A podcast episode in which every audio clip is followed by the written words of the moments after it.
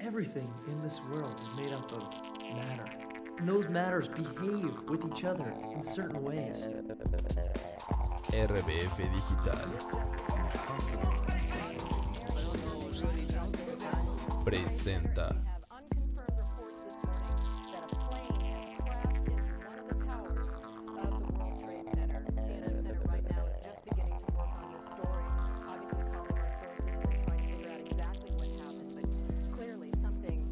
Everything in this world is made up of matter. And those different matters behave amongst each other in different ways.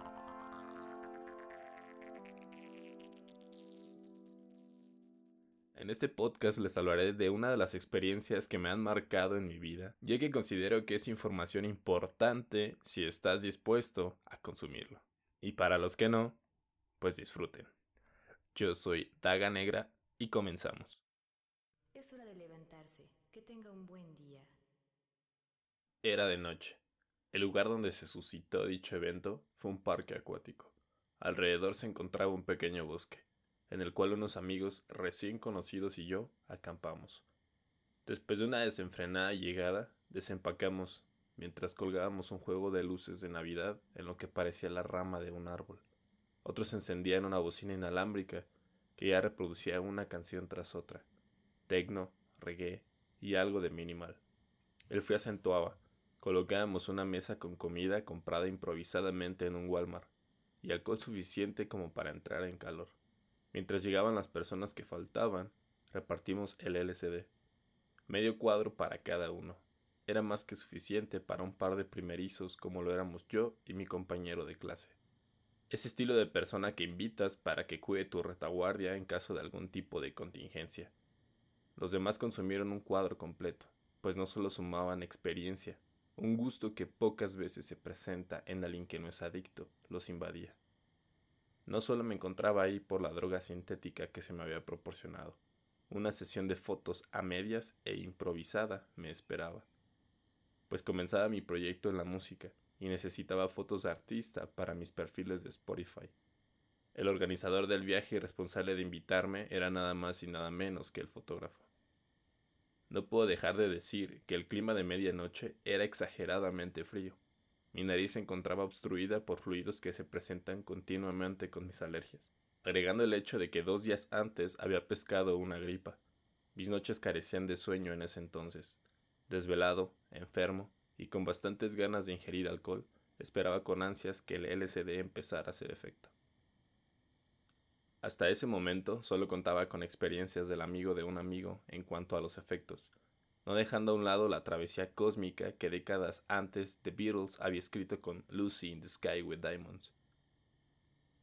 Mientras la ascensión continuaba y yo me movía de aquí para allá, el tiempo pasó. Aproximadamente una hora después nos preguntábamos si le habíamos comprado a la persona correcta, la sustancia correcta.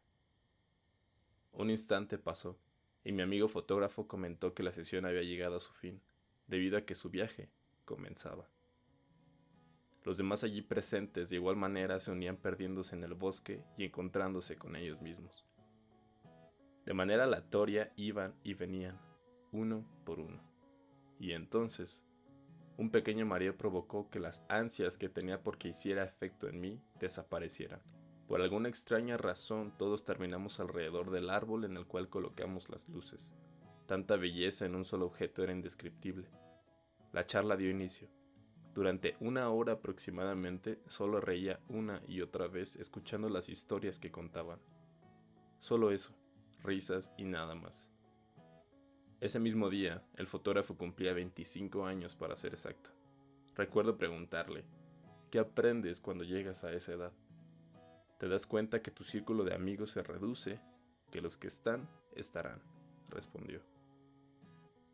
Mi compañero de clase fue parte de la botana de la noche, pues en cuanto acabó la sesión de fotos, se tiró en el suelo con una frazada, y no nos percatamos de él hasta horas después. Consideré la idea de caminar un rato solo, y lo hice. Me aparté de la gente y me perdí entre los árboles y la noche.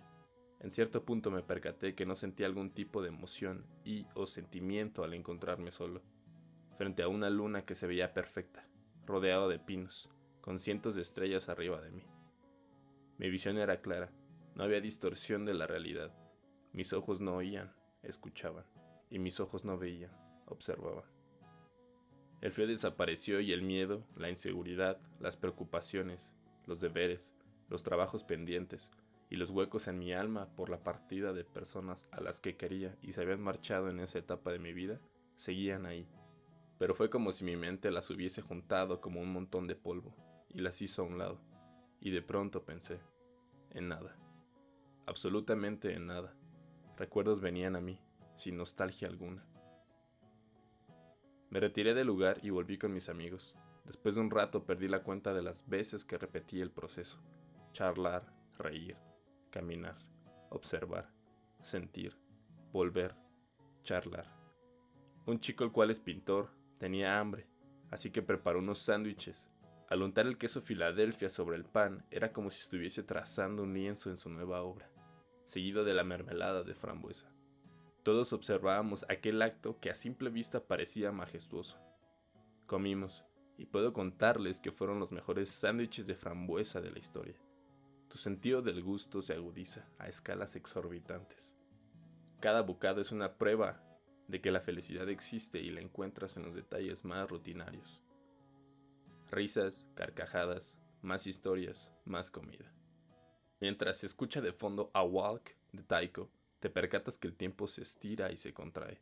Por momentos pasan cinco minutos, por momentos pasan cinco horas. Y no te importa, no te preocupa, porque lo único que en ese momento sientes es tranquilidad. Pero no todo fue color de rosa. Como todo lo que sube, tiene que bajar.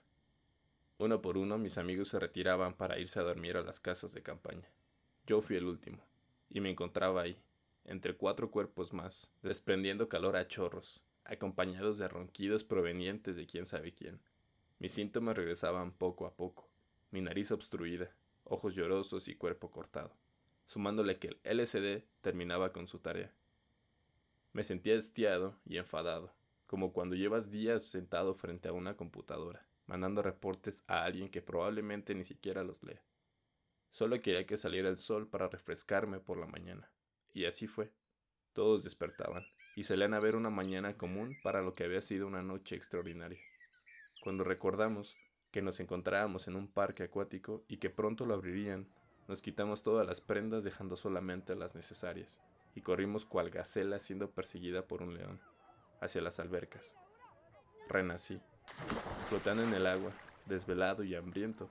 Un par de cervezas y lagrimitas con salsa como botana fueron suficientes para reponerme. Un viaje de regreso con una siesta incluida, y las ganas de en algún futuro repetirlo de nuevo. Algo típico de los 20.